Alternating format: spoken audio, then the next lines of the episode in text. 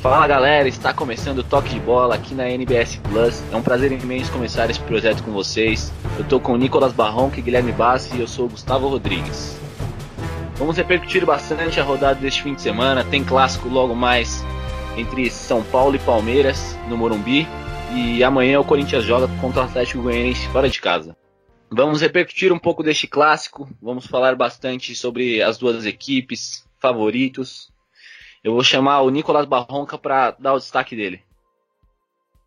Fala rapaziada, é um prazer aí estar tá começando esse projeto aí, a gente espera dar uma continuidade boa aí com ele e conversar bastante aí hoje. Esse clássico aí que tem que o Palmeiras vai atrás de um tabu que não vence São Paulo no Urumbi desde 2002 e o São Paulo em busca dessa vitória para coroar uma boa volta por cima aí, já que o Rogério Senna tem sido bastante criticado. E esse é meu destaque, né? O tabu palmeirense e a necessidade de vitória do tricolor que joga em casa diante do seu torcedor.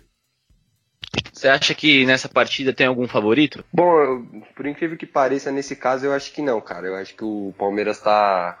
O Palmeiras vem de uma crescente aí, né? O Cuca chegou recentemente aí, tá procurando ainda um melhor esquema para jogar. Né? O, o, time ainda tá pegando a manha dele. Já o São Paulo necessita muito da vitória. O São Paulo, a obrigação do São Paulo é vencer esse jogo para dar uma, uma tranquilizada no ambiente, né? Venceu o Havaí no último jogo. E agora, o, quanto a favorito, acho que não tem, cara. É, o Palmeiras tem o melhor elenco do Brasil, claro. Mas é clássico, né? E no Morumbi o São Paulo é muito forte, a torcida deve lotar o, o estádio. Ou não. Então, é, pode acontecer também. Guilherme, para você, quem que você acha que é o favorito? Você acha que para essa partida tem algum favorito? Bom dia, meu nome é Guilherme. Muito prazer estar aqui com vocês, começando esse novo projeto no NBS. E, bom, eu destacaria o Palmeiras como favorito, pelo investimento, pelos jogadores, pelo técnico. Eu daria o Palmeiras como favorito. E não me impressionaria se o São Paulo perdesse em casa de 2, 3 a 0, tranquilamente. Não, aí eu acho difícil, pô. É, o Rogério Senna arrumou a parte defensiva do time, acho que dificilmente seria algo desse tipo, como foi aquela, aquela partida. A última partida foi 4 a 0 né? Aquele gol do Dudu.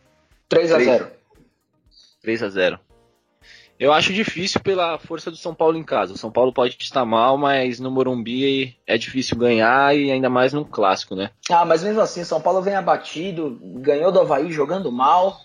Eu não, não, acredito muito numa vitória, não. No máximo um empate, que pelo tabu de, desses 15 anos aí, sairia como vitória. Talvez Bom, desse até um ânimo a mais. Eu acho que é o seguinte, o Palmeiras vai. O Palmeiras é motivado, né? Eu tenho certeza que o Cuca vai passar para os jogadores a importância de vencer esse jogo. Né? Os caras vão entrar com sangue nos olhos aí realmente. O São Paulo não tá vindo bem, cara, mas clássico eu considero um jogo à parte, né? Eu acho que o São Paulo vai vai entrar com tudo também. O Rogério Ceni vai passar essa energia que ele ficou esses 15 anos em campo aí, né? Esses últimos anos aí que ele teve em campo. E ele vai querer passar isso pro time, né? Ele vai querer que os jogadores entrem com tudo. Eu acho que, como é um jogo à parte, e o São Paulo não vem jogando bem, mas clássico é clássico, cara. Ah, clássico é, é clássico, mas, mas conta muito com ânimo, né? Conta muito com confiança. São Paulo não, não vem demonstrando confiança nos jogos. Uhum. Vai, vai ser um jogo meio complicado pro São Paulo. Bom, eu acho que é o seguinte, depende muito dos primeiros minutos de jogo. Tem que ver quem vai tomar a iniciativa da partida, né? Eu acho que se o Palmeiras começar em cima do São Paulo, o São Paulo vai sentir, é o que você falou, não, tem, não tá sem confiança, né? Vai dar tipo um baque. E o Palmeiras automaticamente vai, vai tomar o controle da partida. Já se o São Paulo nos primeiros minutos for para cima do Palmeiras, aí eu acho que o jogo vai ser muito bom. Porque o Palmeiras tem um elenco bom, vai, vai querer bater de frente com o São Paulo, e o São Paulo ali com o apoio da sua torcida querendo vencer o jogo, né? Então vamos ver como começa o jogo. Acredito que o São Paulo deveria ir para cima do Palmeiras logo no começo para a torcida vir junto e ir numa, numa embalada aí, né? É, o trunfo do São Paulo nesse jogo é o Morumbi, né? E eu acho que pro São Paulo ter uma boa partida hoje, precisa ter a volta do Cueva, que depois que ele se machucou naquela partida do Peru, nunca mais voltou o Cueva que a gente conheceu aqui no Brasil. E olhando aqui as prováveis escalações, o São Paulo vem a campo com o Renan Ribeiro, Bufarini, Maicon, Rodrigo Caio e Júnior Tavares. Jusilei, João Schmidt e Cícero.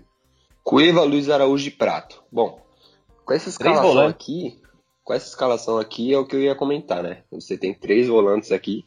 O Cueva seria um cara ali que flutuaria e você tem o Luiz Araújo Prato. O Luiz Araújo entrou bem na partida passada, né? É, tá, tá, provavelmente deve ganhar uma oportunidade como titular. Lembrando que isso aqui é um, é um provável, né? Um time provável, não é nada certo. E por outro lado, o Palmeiras acho que vai manter, né, cara? Vai manter os jogadores aí que vinham atuando, né? No caso é o Praz, Jean, Mina, Dracena e Zé. Eu, nesse caso, pouparia o Zé Roberto. Não acho que é um jogo bom para ele. Felipe Melo, Tietê, Guerra, Dudu, William e Bora. Acredito aí que ele vai entrar realmente com o William, né? Não sei, como, não sei se como segundo atacante ao lado do Bora ou centralizado, né? Com a presença aí do Guedes, talvez do Ken, enfim. Eu acho que as, é, o, que mostra que é o Palmeiras bastante ofensivo, né? Com meio de campo, marca, você tem só o Felipe Melo ali como marcador realmente. Por outro lado, o São Paulo tem três é, o Tietchan que sai um pouco mais, mais pro jogo, né? Sim, sim. E por outro lado, o São Paulo tem ali o Jusilei, o Schmidt e o Cícero, né? Que são três volantes. Acredito que o Cícero vai jogar um pouco mais avançado. Mas aí a gente vai ver como vai sair. Se eu fosse São Paulo, eu apostaria num time mais ofensivo para tentar bater o Palmeiras. O problema é que não tem com quem entrar nesse, nesse meio-campo. Vai tirar um volante, o Cícero, como meio-campo, não fede nem cheira. E para mim era Jusilei, e, e Thiago Mendes. O João Schmidt não tá fazendo por merecer vaga nesse time, até porque daqui um mês ele já tá fora do, do, do São Paulo, então não, não, não vejo motivo de escalá-lo. Uhum. E ne, nesse, nesse, nesse jogo eu entraria no máximo com o Tomás, ou eram os três volantes mesmo, porque não tem muito o que fazer. Só uma coisa, Gui, Mas... você comentou, você comentou do, do Thiago Mendes. Ele tá fora por lesão, viu? Aqui, ó. Eu tô acompanhando aqui Thiago Mendes, o Wesley, o Wellington Nem, o próprio Wellington Nem, que eu achava que seria uma boa opção pro jogo. Tô vendo Não, aqui que tá o machucado. Não, o Nem tá machucado faz tempo. E o, e o Morato, né? E além do é, Araruna, que, que tá então, se recuperando. Aí, dá, então daria para fazer o seguinte: você traria o Cueva pro meio, deixaria ele livre e jogaria o Marcinho na direita e o, e o Luiz Araújo na esquerda. Parece um bom jogador. O elenco de São Paulo tá uma brincadeira. Desde quando que não tá? Então, porque as opções são Tomás, Morato, Marcinho. Morato, Morato tá machucado. Morato tá machucado. O Morato, Marcinho, né? Não, o Wellington nem tá machucado. Marcinho, Marcinho não tá machucado. Eu tô falando que as opções ofensivas pro São Paulo, além dos três volantes e do Cueva, que é unanimidade mesmo jogando mal, o São Paulo tem jogadores que. Tem o Morato e o Marcinho, que se destacaram no Paulista em time, times pequenos, mas no São Paulo ainda não mostraram muito trabalho, tirando aquela assistência que o, que o Marcinho deu né, no último jogo, mesmo assim não fez uma boa partida. Wellington nem, que nem estreou no São Paulo para mim. O, o Marcinho é um, é um jogador para dar tempo. Ele, ele tem aquela, aquele domínio de bola que ele, ele joga com a bola muito perto do corpo. Isso é muito interessante, tem que dar um tempo para ele. E o Morato, ele jogou contra o Cruzeiro no jogo de volta da Copa do Brasil e fez, fez um bom jogo. Eu, particularmente, gostei muito da, das ações ofensivas dele. E a esperar, ano que vem ele tá de volta, que ele estourou o joelho, mas fazer o quê? E você sabe, Gui, qual é a expectativa de público pro jogo de hoje? Ontem tinha 20 mil vendidos. E quantos é. cabem no estádio? 65. Ah. Então, eu acho que nesse jogo a torcida de São Paulo seria uma ótima oportunidade, né, cara, de estar tá presente, de estar tá empurrando o time, mostrar que eles estão juntos, né? Acredito que uma vitória sobre o Palmeiras ia renovar completamente os ânimos, né? O São Paulo ia ter muito mais confiança para a sequência do campeonato. Sim. O próprio Rogério Ceni, acredito que passaria a ter mais confiança, tá pressionado. Isso, quanto a isso, não há dúvida. Se o São Paulo perde o jogo pro Palmeiras hoje, Acredito que a semana de São Paulo vai ser muito conturbada. E, agora é ver, né, cara? Se a torcida vai estar presente, se vai apoiar, tem que ver. Eu, eu diria até que uma derrota acachapante do São Paulo hoje periga até no ano do São Paulo ser uma lástima.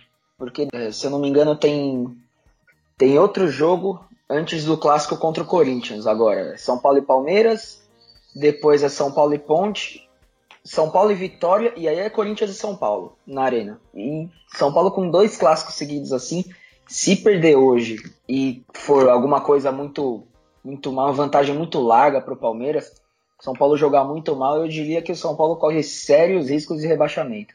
É, então, você citou aí que o São Paulo tem uma sequência complicadinha, né, cara? Então, acredito que esse jogo passa a ser mais essencial ainda.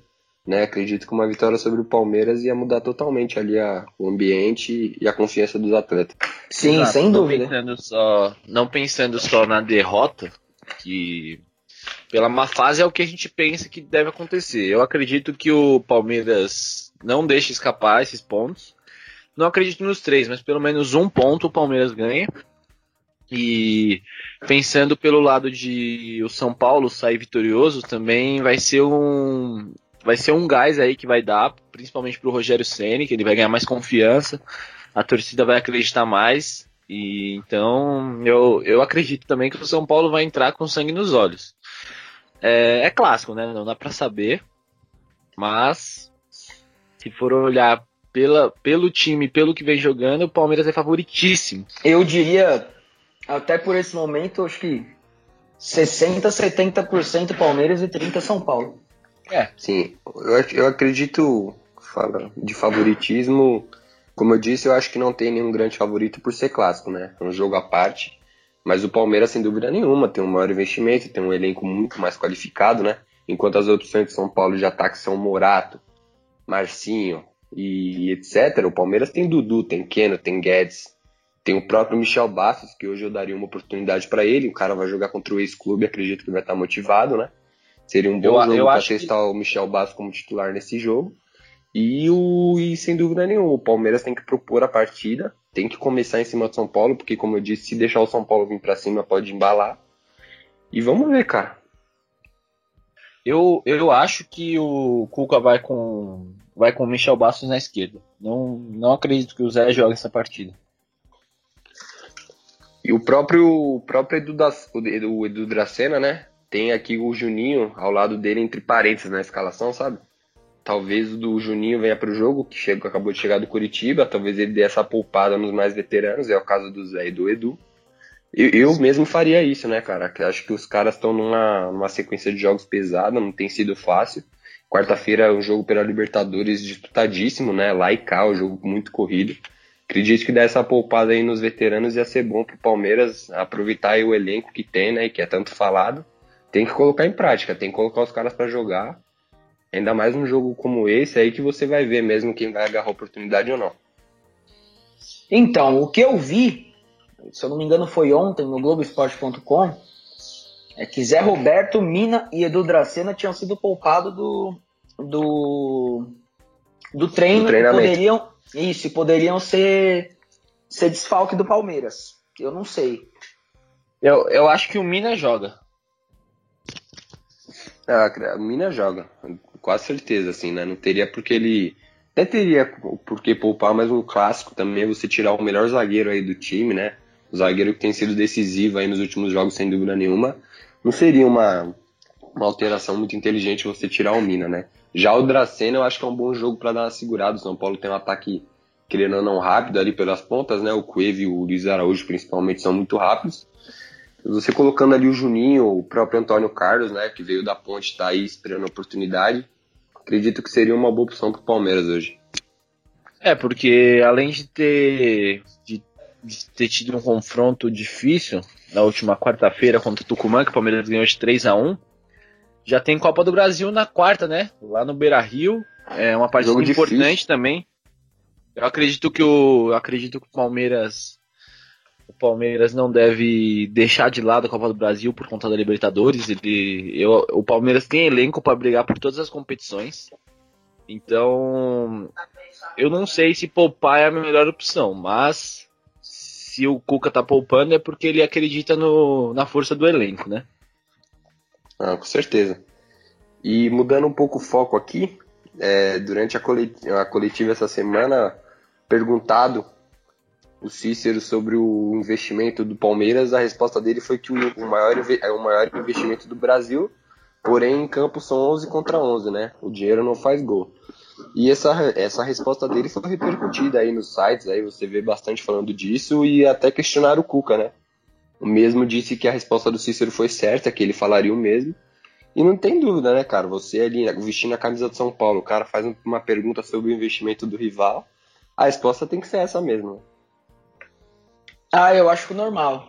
Eu acho normal. Acho que não falou nada demais. Ainda tinha nos grupos de Facebook do São Paulo, tinha uns torcedores pedindo para ele ficar quieto. Mas eu acho que ele não falou nada demais. Eu acho que é verdade. Só isso. Ele só falou a verdade. Pensando pelo lado aqui de poupar jogadores, a gente também esqueceu de ressaltar aqui que o São Paulo está disputando apenas o Campeonato Brasileiro, enquanto o Palmeiras está tá disputando a Libertadores e a Copa do Brasil em paralelo com o Brasileiro, né? Então, se, se tem alguma, alguma equipe que tem, mais, tem que estar tá mais preparada, mais descansada e correr os 90 minutos, é o São Paulo. Ah, é, com certeza, né? Os jogadores falaram, os jogadores estavam prometendo é, força total e comprometimento total com o São Paulo, com a torcida, e comprometimento em campo, né? Só que você joga no São Paulo, né? Você não precisa ficar prometendo isso todo, todo jogo. Você só tem que mostrar isso, todo jogo. Não, como eu disse, mano, eu acho que esse jogo do São Paulo é o jogo, cara. São Paulo tem que ganhar esse jogo.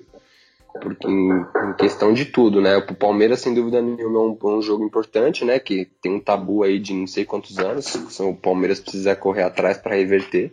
Ninguém merece ficar perdendo pro São Paulo, né? No caso dos palmeirenses, aí ficar perdendo pro São Paulo todo ano no Morumbi.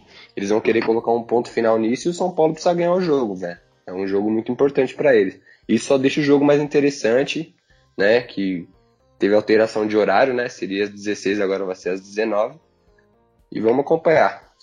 E esse interesse que surgiu essa semana do São Paulo para trazer de volta o Caleri, que em 2015, 2016, no caso, fez uma ótima Libertadores pelo São Paulo e foi vendido pelo West Ham por um preço muito alto. E agora o São Paulo surgiram rumores de que o São Paulo queria trazê-lo de volta, mas foi logo desmentido pela diretoria que falou que no momento não é a prioridade e não tem dinheiro para isso. A diretoria disse que a prioridade no momento é um jogador para o meio de campo. É, seria de armação mesmo, porque de volante São Paulo tá bem. E se bem que saiu o Wellington agora, né? O Wellington foi emprestado, foi, né? pro Vasco. Pro Vasco. Exato. E a prioridade real mesmo do São Paulo são as laterais. O que você acha disso, Gui? Você acha que o Calera era uma boa opção no momento ou você acha que tem que reforçar realmente os locais onde tem mais dificuldade. É, eu acho que o Caleri era uma opção sensacional. O problema é que 40 milhões de reais ninguém tem para da noite para o dia, além, além do Palmeiras no Brasil e agora o Flamengo com a venda do Vinícius Araújo para trazer um, um atacante desse porte por esse valor. Vinícius, Vinícius Júnior. Vinícius Araújo. Vinícius Júnior. Vinícius Júnior? É, foi, foi, pro, foi pro Real Madrid. Nossa, Vinícius Júnior, João. Vinícius Araújo é outro cara. É, eu... Bom, Augusto então... corta essa parte aí, né? Oh, só que aí, o, o Caleri não foi vendido pro West Ham, ele é emprestado. E ele é de quem? Ele é do Deportivo Maldonado. Nossa, Putz. pra mim era, pra mim era, era vendido. Bom, posso continuar aqui? Posso dar minha opinião? Fica à vontade. O Caleri, eu acho que quando se trata de um, de um bom jogador, assim como é o Caleri, é sempre, sempre discutível a contratação, né? Tenho acho certeza aí que seria um bom nome para o São Paulo. Porém, foi um cara que não deu certo na Inglaterra, né? Realmente não conseguiu jogar o mesmo futebol que jogou no Brasil lá. A Premier League é outro nível. E como disse o próprio Leco, né? O São Paulo tem, outro, tem outras prioridades aí para reforçar, cara. A própria defesa, as laterais, o meio de campo, precisa muito mais de um reforço do que um atacante, né? Você tem ali o Prato, né, que é indiscutível, é um grande jogador que hoje está numa tá numa caída aí, mas tem ninguém discute o potencial que tem o Lucas Prato, né? Você tem o próprio Gilberto, que foi artilheiro do Campeonato Paulista, né? Ou um dos artilheiros. E, e cara, acho que contra... seria um investimento que não seria necessário no momento. Eu diria como desnecessário no momento. Sem, sem falar, claro, da qualidade do cara, que é indiscutível, né? Calera é um grande jogador, mas eu acho que no momento o São Paulo não precisaria desse investimento. Eu acho que o Prato dá conta do recado e dá muito bem. que o problema ali de São Paulo tá sendo a bola chegando no prato, porque a gente já viu que quando a bola chega bem nele, quando a bola chega redonda, ele bota para dentro. Então eu acredito que nesse setor de armação, São Paulo não pode ser dependente do Cueva. Até a galera brinca, né, a Cueva dependência. Então eu acho que o São Paulo não pode ter essa dependência, tem que ter alguém ali que chame a responsabilidade, bata no peito e, e vá para cima. Mas ao mesmo tempo, é, São Paulo também tem boas opções, além do. Boas opções pelo começo de temporada, né? O Gilberto sempre foi criticado pela torcida, mas o paulista dele foi muito bom. Então, eu acredito que nesse momento não seria viável, até pelo valor. Bom, é, se tratando do Caleri, eu acho que seria um bom reforço, né? No entanto, eu vou citar um exemplo aqui que acho que agregaria muito mais ao São Paulo no momento, que é o Everton Ribeiro, né? É, uma contratação aí que provavelmente o Flamengo vai estar tá concluindo aí nos próximos dias. Seria um cara que cairia que nem uma luva ali no esquema tático de São Paulo. Sem falar agora do, do, do preço dele, que sem dúvida nenhuma é muito caro, acredito que o São Paulo não teria dinheiro. Mas eu acho que é um cara que agregaria muito bem ali ao elenco de São Paulo, no, é, mais do que o Caleri, né? O Caleri você tem ali o Lucas Prato, o próprio Gilberto aí que deu conta do recado no Campeonato Paulista. E o São Paulo, nesse, né, no momento, né, necessita muito mais ali de um meia armador, um cara que faz uma jogada diferenciada, um cara que faz a bola chegar no centroavante, do que mais um centroavante, né? Hoje você tem o Lucas Prato que, se não for o melhor centroavante do Brasil, é um dos melhores, e acredito que o investimento do Caleri não seria necessário no momento. Ah, sem dúvida. Sem dúvida, eu concordo. O problema do Everton Ribeiro é realmente o valor. É um jogador de 20, 20, 28 anos, que viria para para dar o seu, diria o seu último sprint no Brasil. É, não teria não teria revenda para fora, pelo menos o valor que ele viria. Ou seja, eu acho que seriam pensando em valor, seria um, algo jogado fora, em valor, não por futebol. Porque o Caleri tem 23, 24 anos, ainda vim para jogar bem, como ele já jogou aqui no Brasil e para uma eventual venda futura para a Europa. Mas pensando em, em futebol e carência no São Paulo é Everton Ribeiro. Não, até porque até porque o São Paulo tem um prato que, como, como o Gustavo disse, dá conta facilmente do recado. Tranquilamente. Então, mas você falar que é dinheiro jogado fora pelo valor, eu acho muito exagerado, porque vai ser uma vai ser ótimo para o São Paulo. E claro, se ele não tiver lesões, assim como não teve na temporada do Cruzeiro, onde ele fez uma temporada excepcional, tanto que ele foi vendido, né, a um valor muito alto, rendeu muito dinheiro ao, São, ao Cruzeiro. Então, ele ele tá jogando em alto nível. Eu vi algumas alguns lances dele lá na, ele estava na Arábia, né? Isso. No Al então, então, eu vi alguns lances dele e ele jogando em alto nível. Ali no São Paulo, ele, ele se encaixaria de uma forma que o que sairia muitos gols e o Prato seria um, ficaria muito mais feliz, né? Porque vejo a maioria dos jogos o Prato inconformado que a bola não chega nele. chega no segundo tempo, ele já tá já tá nervoso já que a bola não chega nele, ele quer fazer gol. E não tem realmente esse cara que, que faria isso seria o Cueva, mas não tá bem. E dá um destaque aqui que os dois, lembrando que os dois últimos anos do Everton Ribeiro aqui no Brasil não tem nem o que falar, né? O cara simplesmente, não, não. cara simplesmente ganhou dois brasileiros. Não, somente, não só ele, né? O Cruzeiro tinha um grande time na época, mas o Everton Ribeiro, sem dúvida nenhuma, era o grande jogador do Cruzeiro nos dois campeonatos brasileiros que conquistou. E são dois campeonatos brasileiros, cara, não é qualquer coisa não. Então acho que no Brasil ele ainda teria muito para agregar e o São Paulo seria um time que acredito que ele cairia que nem uma luva ali. Porém, ele hoje, por exemplo, indo para o Flamengo, aí quase tudo certo, se não, se não oficialmente ainda tá para assinar, né? O Everton Ribeiro no Flamengo ali também vai cair como uma luva, até porque ele tem grandes opções, diferentemente do São Paulo. Eu, Finalizando. Eu... Não, continue. Eu, eu só discordo do, de um ponto do, do Nicolas, em que ele fala que o, que o Everton Ribeiro era o principal jogador do Cruzeiro naquele, naqueles dois campeonatos brasileiros. Eu, eu acho que o principal jogador ali naquele time era o Ricardo Goulart. Que tava, acho que, na, na minha opinião, na minha modesta opinião, foi o melhor, o melhor, as duas melhores temporadas da carreira dele. Acredito que sim, Gui, também. Concordo com o que você está falando. Eu acho que ali o Everton Ribeiro. Eu acho que um completava o outro, na verdade, né? Os dois tinham uma sintonia muito boa, todo jogo era Everton Ribeiro ou Goulart que decidiam os jogos. Digamos que o Goulart era mais decisivo, né? Fazia mais gols. Porém, o Everton Ribeiro era o cara que começava as jogadas, chamava a responsabilidade. Enfim, um completava o outro, o time do Cruzeiro era muito bom naquela época. Finalizando esse assunto aí do meio de São Paulo, eu queria falar da outra carência. O Guilherme citou aí que a lateral esquerda seria a prioridade no momento, mas pensando aqui eu não vi não, não vi nenhum nome no mercado e que seria um bom nome para o São Paulo, para o tamanho do São Paulo. O que, que, vocês acham? Vocês acham que tem alguém que o, que o São Paulo traria que conseguiria dar conta do recado? Bom, se tratando de, dessa carência na lateral esquerda, vou citar um exemplo, né? O Grêmio, que está hoje na, disputando a Libertadores, diga-se de passagem, fazendo uma grande campanha, estava é, no mercado em busca de um lateral esquerdo e contratou o Cortez, né?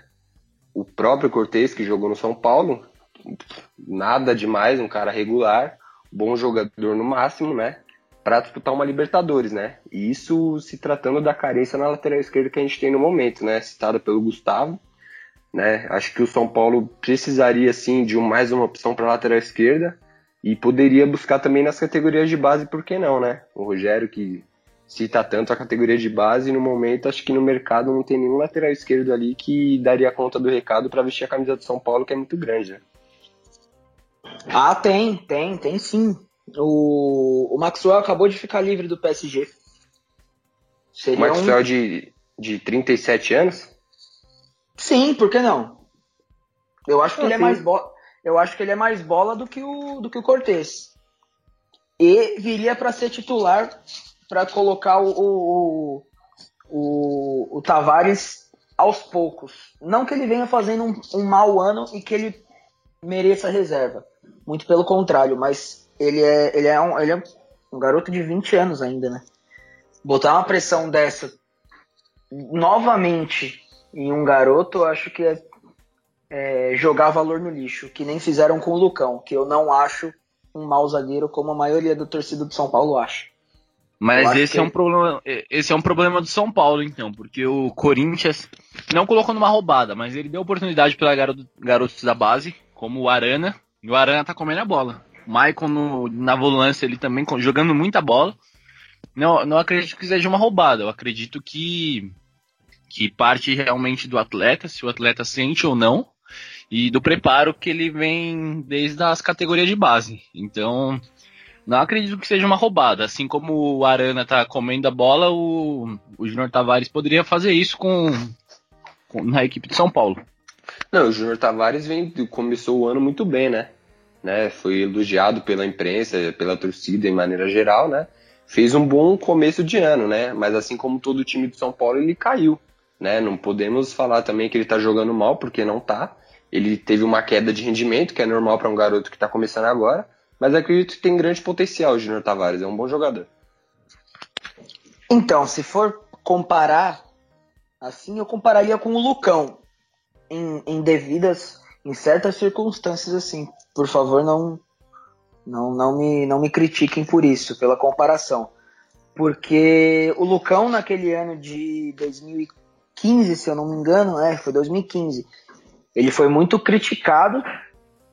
E 2015 no começo de 2016, né, naquele São Paulo e Corinthians, que ele entregou a bola para pro, pro Lucas, se eu não me engano. E botar botar uma, muita pressão assim no, no, garoto, eu acho que é, é, é um problema. E o São Paulo sempre teve isso, né? Porque um erro de, de um jogador, a, a, torcida inteira já, já queima o jogador. Foi assim com o Kaká, foi assim com diversos diversos jogadores que a torcida queimou.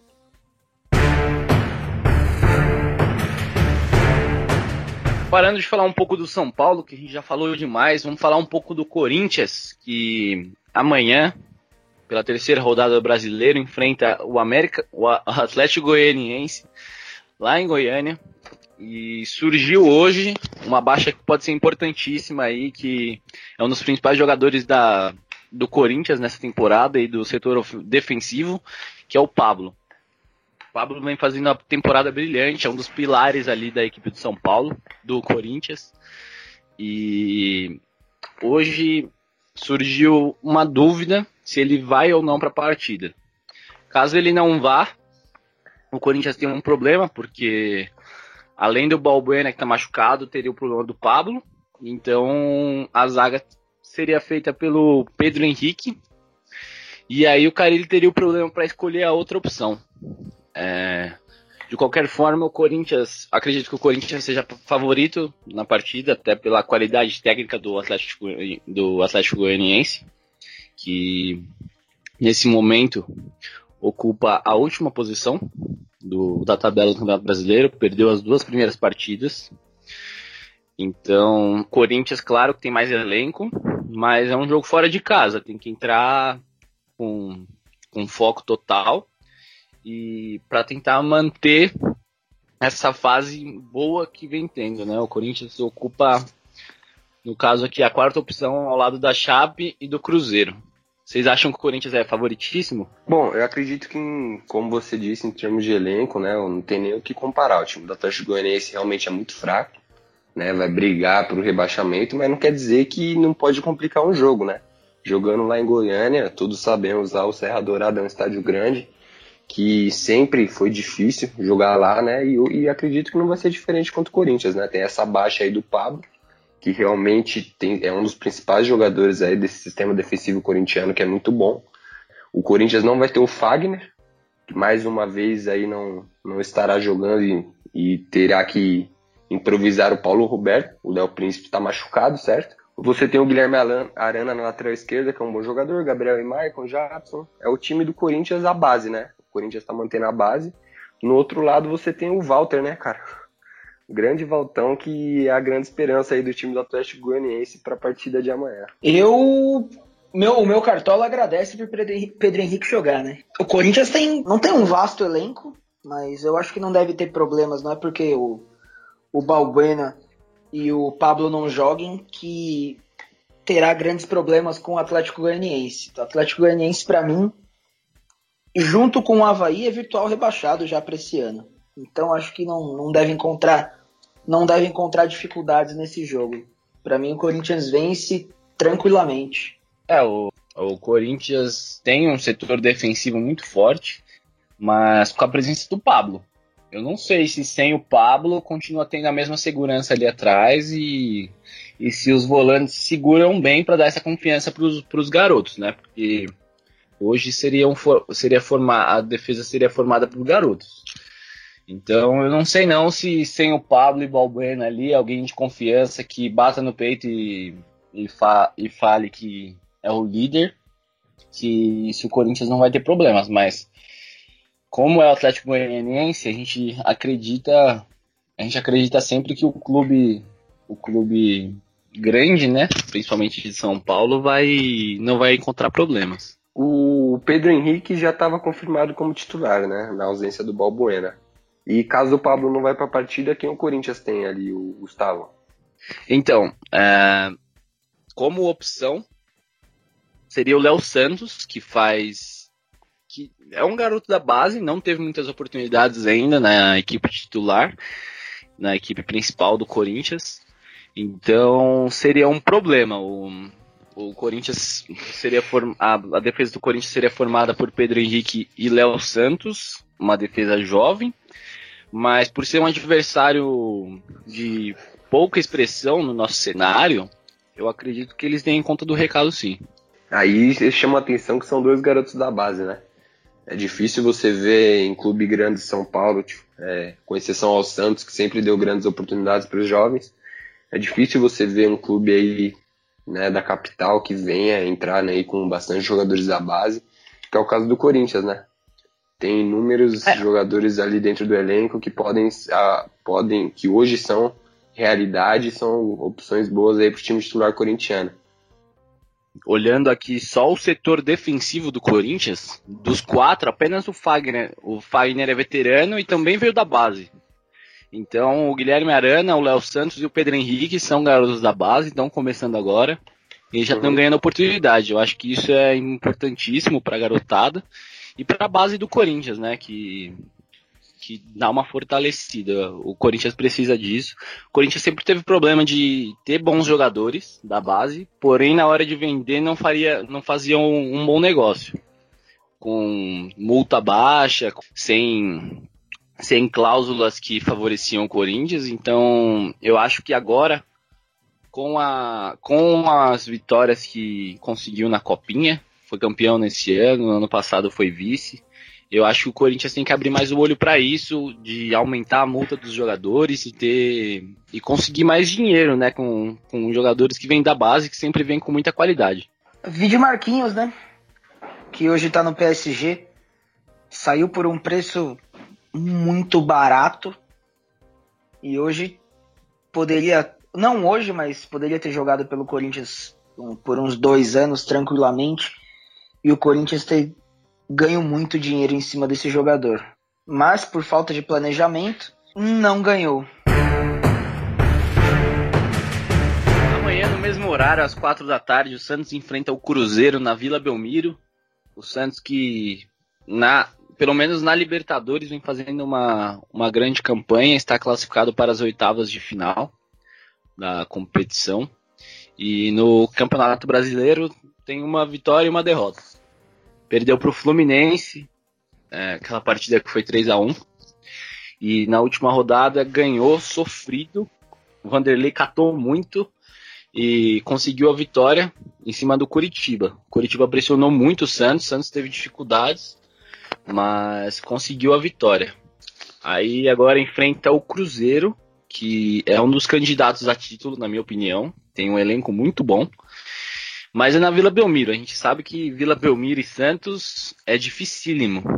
O que, vocês acham? Vocês acham que o Santos segura o Cruzeiro nessa partida? Que o Cruzeiro vá para cima e cons vai conseguir tirar pontos do São Paulo, do Santos? O que, que vocês acham? Ah, ultimamente o Santos com um time grande na Vila é uma mãe, né? Vi de, vi de, vi de São Paulo e Palmeiras. Eu não. Assim, não vou falar que eu não acredito no Santos, porque é o Santos, né? Mas é Santos e Cruzeiro. Eu, eu chutaria um empate para esse jogo. E o, o Santos, o Santos vem de três derrotas em um mês na Vila Belmiro, né? Não é um número normal. O Santos já ficou ano, um ano, mais de um ano sem, sem perder na Vila. E vai ser um grande teste pro Santos, cara. Cruzeiro, como o Gustavo disse, é um dos favoritos ao título, sem dúvida nenhuma. Tem o Mano Menezes no comando, que é um cara muito experiente, deve montar um esquema bom para enfrentar o Santos na Vila Belmiro. Né? O Santos não conta com o Lucas Lima, que é um dos principais jogadores da equipe, sem dúvida nenhuma. Né? Ricardo Oliveira frisou essa semana em coletiva que é um grande teste para o Santos. Né? É, vindo aí de três derrotas, acredito que vencendo esse jogo, assim como São, eu citei o São Paulo, vai dar uma animada na equipe, né? Que venceu o Curitiba, um pênalti defendido pelo Vanderlei. E acredito que vai ser também um grande jogo, né, cara? O Cruzeiro aí que, que tem um grande time deve dificultar para o Santos, sim. Sim, claro. Um, um pênalti defendido pelo Vanderlei aos... no, na bacia das almas, né? Mas. Nossa, ele na não... último, último suspiro. Foi, ele não tava quase nem relacionado pro jogo. Eu acompanhei a partida e o, o Curitiba castigou o Santos. Santos teve pouco, teve pouco poder ofensivo.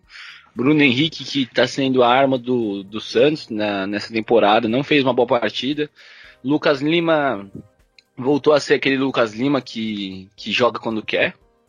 Então o Santos teve bastante dificuldade ofensiva, mas a defesa conseguiu segurar lá. Mas o Vanderlei teve que catar muita bola para segurar essa vitória do Santos e garantir os três pontos. Já faz um tempo que o, que o Lucas Lima não joga bola, né? Já faz um tempo que a gente não sabe quem é o Lucas Lima de verdade. Depois daquela daquela janela de transferência que ele recusou a China, uma proposta que era seria muito boa para ele em questão salarial. E ele recusou esperando a Europa. Ele acreditava que a Europa ia chegar, ia chegar várias propostas da Europa para ele e que ele ia ter que escolher uma proposta da, das várias que ia chegar. Não chegou nenhuma e ele acabou ficando no Santos. E depois daquilo, a, temporada dele muito ruim, só joga quando quer. E complicado, né? Bom, o Lucas Lima acredito que é um grande jogador, né, cara? Eu acho que o Santos também né, deu uma caída de rendimento do ano passado para cá, esse ano ainda não conseguiu mostrar o seu verdadeiro futebol, apesar que na Libertadores vem muito bem, né? Porém oscilou bastante esse ano o Santos, que não é de costume, né? O Santos na Vila Belmiro sempre foi impecável. O Lucas Lima caiu um pouco o rendimento dele, mas acredito que é um grande jogador, né? Hoje no cenário nacional, aí, se não for o melhor meio, é um dos melhores, né? O, o tem potencial para jogar na Europa não foi vendido, acredito que como ele queria ao fim do brasileiro passado, não conseguiu sair. E esse ano aí vem com uma. vem oscilando, né? Mas é, tem, é um grande jogador e que vai fazer falta para o Santos nessa partida. O Lucas, é, Lima na, o Lucas Lima na Europa, eu desacredito assim que ele seria um grande jogador. Eu compararia ele com o Ganso na Europa. Ah, seria uma aposta. Para mim é uma aposta, né? Mas eu acho que qualidade ele tem é indiscutível.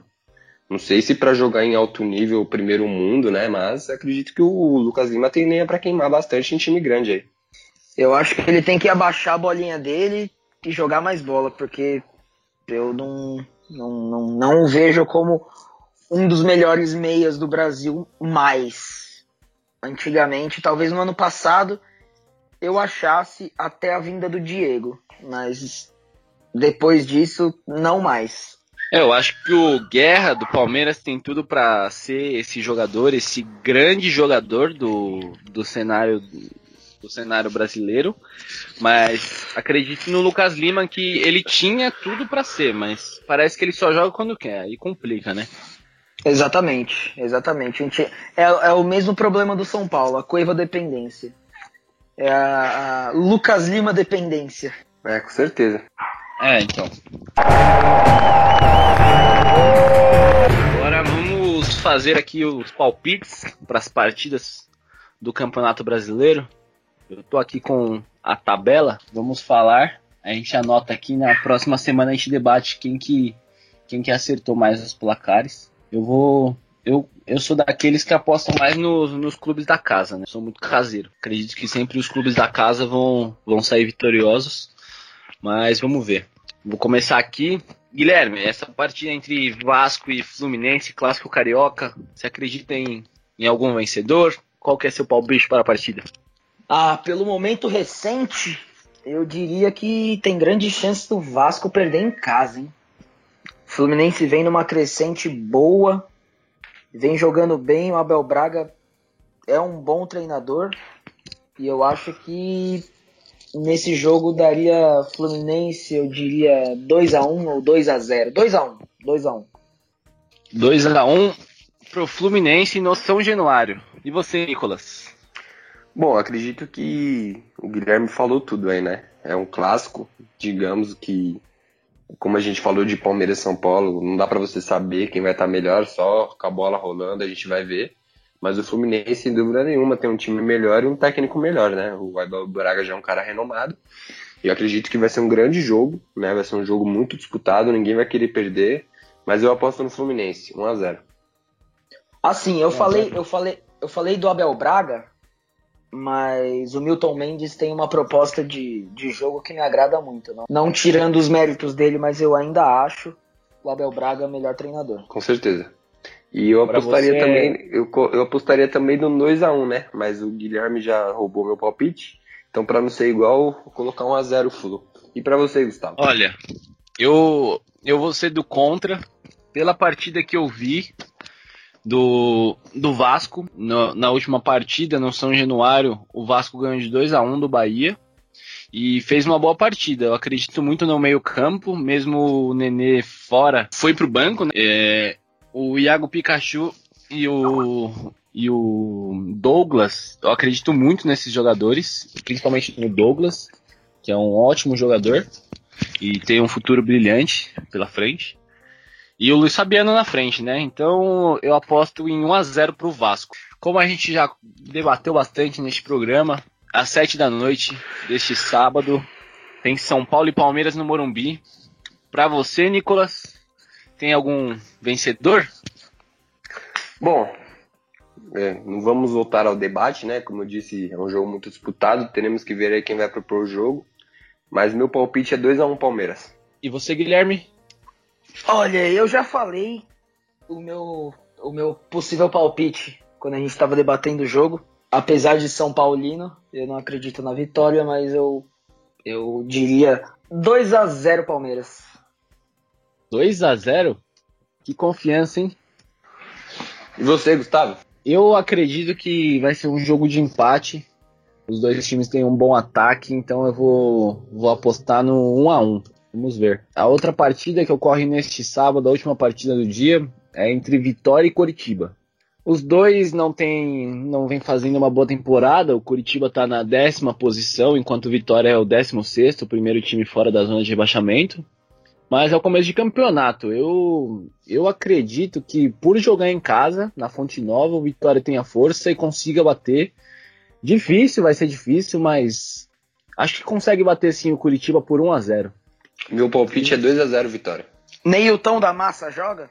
Foi apresentado, foi apresentado ontem, acho difícil. Ah, então eu acredito em 2 a 1 Curitiba. Se o Neilton jogasse, o palpite seria diferente, Gui? Ah, não, é só uma brincadeira mesmo. Nossa, como se o Neilton fosse deitar no Vitória, né? Vai ser o novo Marinho. Ah, Aí não. E, rapaziada, no domingo, dia 28 de maio, às 11 horas da manhã, aí chama até a atenção, né, que manteve o horário, por mais que fosse contra esse horário das 11 horas da manhã, manteve, né? E a gente vai ter Atlético Mineiro e Ponte Preta. Acho que um bom jogo aí, um bom teste para Ponte Preta, que fez um grande campeonato paulista. Palpite do Gustavo, para começar. Para mim é 2 a 0 Galo. Sem sustos. Sem sustos. Você Eu sou da mesma opinião, 2 a 0 Galo. Ih, ó o cara. Bom, para não ficar no, no, mesmo placar que vocês, né? Que seria meu palpite também. Galo 3x1. 3x1 não, pô, aí me ferra no cartola. 3x1 Galo. Eu tô apostando muito no Galo nessa rodada aqui no Cartola. A Ponte fez um ótimo Campeonato Paulista, foi finalista, mas o Galo na Independência não, não tem nem o que discutir, né? É muito difícil. Não, mas sem dúvida, o meu cartola também tá recheado de jogadores do Galo, né? Mas se tratando de palpite, eu acho que 3x1 é um bom placar. Você aposta no 3x1? 3x1. 3x1 Atlético. Vamos lá, o próximo, a próxima partida é entre Santos e Cruzeiro, que a gente também já discutiu aqui às 4 da tarde. Para você, Gui, quem sai vitorioso dessa partida? Eu acredito que o Cruzeiro vai aprontar para o Santos em casa. 2 a 0 Cruzeiro. 2 a 0 Opa! Bom, e você, Nick? Jogo difícil, hein, cara? Puta, um palpite. Eu acredito no empate. Eu acho que 1 a 1, 1 a 1 vai ser um, um jogo bem truncado. E eu acredito que o Cruzeiro vai se impor e vai conseguir um empate, um ponto precioso fora de casa. Olha, eu vou eu vou apostar Olha, essa, essa para mim tá sendo mais difícil, hein? Deixa eu pensar. Cara, eu acho que um a um também. Para mim não tem um favorito para essa partida. Quem ganhar tá no lucro. Ainda às quatro da tarde, né? A gente tem o, o Furacão vai receber o Flamengo. Jogo aí inédito que os dois são do, eram do mesmo grupo da Libertadores. A surpresa aí foi o Flamengo, né, que era o grande favorito do grupo, ter saído, e o Atlético Paranaense aí, como poucos acreditavam, se classificou e eles vão se reencontrar na Arena da Baixada hoje às quatro da tarde. Seu palpite, Gui? Furacão 1 a 0. Olha, eu acho que eu, eu acredito também no empate nessa partida. Para mim vai ser 1 a 1. Bom, para mim o Flamengo vence o jogo 2 a 1. Na Arena da Baixada? Arena da Baixada, estreia do Eduardo Batista. É, gosto muito do Atlético Paranaense, vou torcer para eles, inclusive. Mas eu tô, acredito que o Flamengo vai vencer esse jogo. É, o, então, a, aquela força que a gente via do Atlético Paranaense na Arena da Baixada, nessa temporada parece que não, não tá surtindo efeito não. Perdeu de 3 a 0 pro Coxa na final do, do campeonato no campeonato Paranaense. Paranaense. Paranaense. E e na Libertadores também sofreu bastante e a, no, no primeiro jogo do, do Campeonato Brasileiro já já também sofreu uma derrota já sofreu uma derrota na arena. Então a força do, do Atlético Paranaense em casa está meio comprometida. Mesmo assim, acredito no empate. E como a gente debateu aqui, lá no Serra Dourada, é hoje às quatro da tarde, a gente tem o Atlético Goianiense e Corinthians, né? E eu já vou iniciar com o meu palpite nessa partida. Corinthians vence 2 a 0 Gu? Eu acho que o eu acho 1x0 pro Corinthians, 1x0 pro, pro time do Carilli, é goleada, então é 1x0. Eu já acho que o Corinthians vai trucidar o Atlético, eu diria uns 3x0. Tranquilo, sem susto. Ah, 3x0 pro Corinthians é meio difícil. O Corinthians dificilmente tem placares elásticos. 1x0, goleada para mim. Boa. Olha, na... às 6 horas, o único jogo às 6 horas do domingo é entre esporte e Grêmio. O Grêmio vai com a equipe reserva para essa partida para preservar os jogadores para a Copa do Brasil e Libertadores. Seu palpite, Gui? Jogo difícil, mas esporte 2x1. Esporte 1x0. Esporte. Esporte 2x1. Bom, vai ser um Ih, bom jogo. cara. Ué, normal, ué. Que o cara, cara repetiu, o cara repetiu o palpite. Bom, vamos lá. E as às 7, né? No próprio domingo a gente tem às 7 horas Botafogo e Bahia. Isso é um bom jogo também. Apostei bastante no, no Botafogo no Cartola. Coloquei alguns jogadores, né? Não bastante, coloquei uns dois, três jogadores do Botafogo. Acredito que vai ser um bom jogo. E meu, já começo com o meu palpite: 3x1 Botafogo. 3x1 Botafogo? Olha, no Engenhão, Cara, eu vou, eu vou apostar em 1x0. Um placar muito elástico, acho que 1x0 tá de bom tamanho, 3 pontos pro Botafogo. Eu vou no Gustavo também, 1x0. Ó, oh, cara. E na segunda-feira, na, na segunda-feira a gente tem a, o complemento da rodada, né? O fechamento, aliás. Chapecoense e Havaí. Grande, bom jogo, hein? Rivalidade aí. 8 horas lá em Chapecó. É isso que eu não entendo também, cara. É isso que eu não entendo. CBF colocar clássico em, um, em uma segunda-feira, 8 horas da noite, porra, sacanagem. Brincadeira, né? Brincadeira. Também não sou a favor disso, não. Segunda-feira, 8 horas da noite, não é horário para ninguém jogar, não. Olha, o time do o time do Havaí tá sofrível. Aquele jogo contra o São Paulo foi. Meu Deus do céu, eu, eu nunca vi um time tão despreparado. Um jogo, um jogo feio, meu. Nossa, o Claudinei começou bem a temporada, foi campeão do primeiro turno do, do Campeonato Catarinense, mas após isso também, de lá para cá, tá tendo uma atuações complicadíssimas, o elenco não é bom. Então eu vou acreditar na vitória da Chape, 2 a 0 2 a 1 Chapecoense aí para fechar aí a terceira rodada do Campeonato Brasileiro. Ah, qual, qual, qual que é o seu palpite? 2 a 1 2x1 Chapecoense. 2x1. Eu. Eu acho que, como é clássico, Chapecoense 1x0.